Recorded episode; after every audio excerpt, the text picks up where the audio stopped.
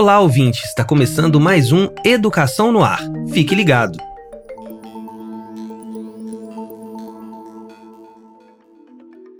O novo ministro da Educação, Camilo Santana, tomou posse no dia 2 de janeiro.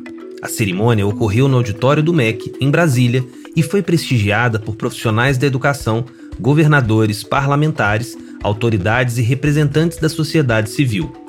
Camilo Santana é professor e engenheiro agrônomo, ex-governador do Ceará e foi o senador mais eleito no estado cearense nas últimas eleições.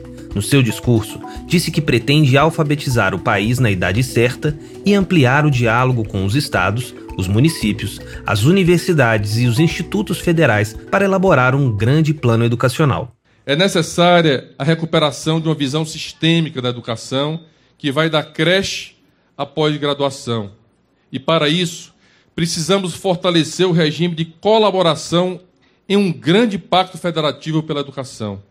Quase metade dos estudantes do ensino básico são atendidos pelos municípios e um terço pelos estados.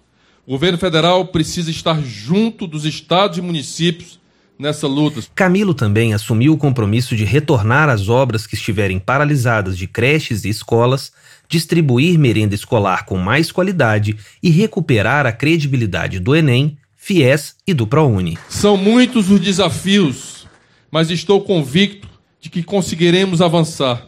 E o trabalho começa já.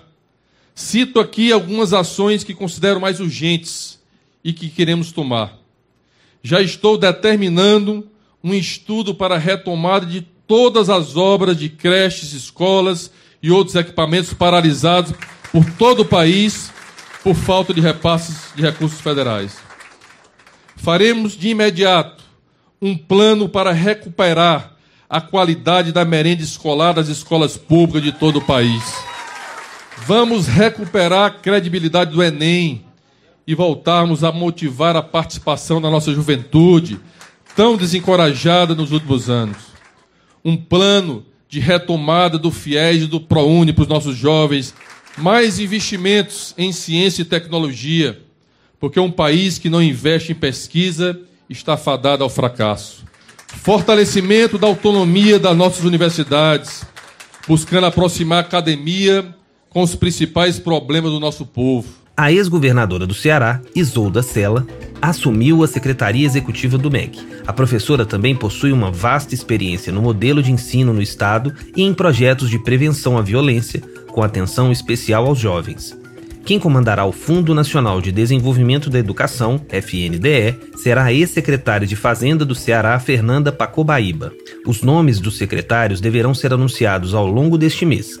Para saber mais, acompanhe o portal do MEC.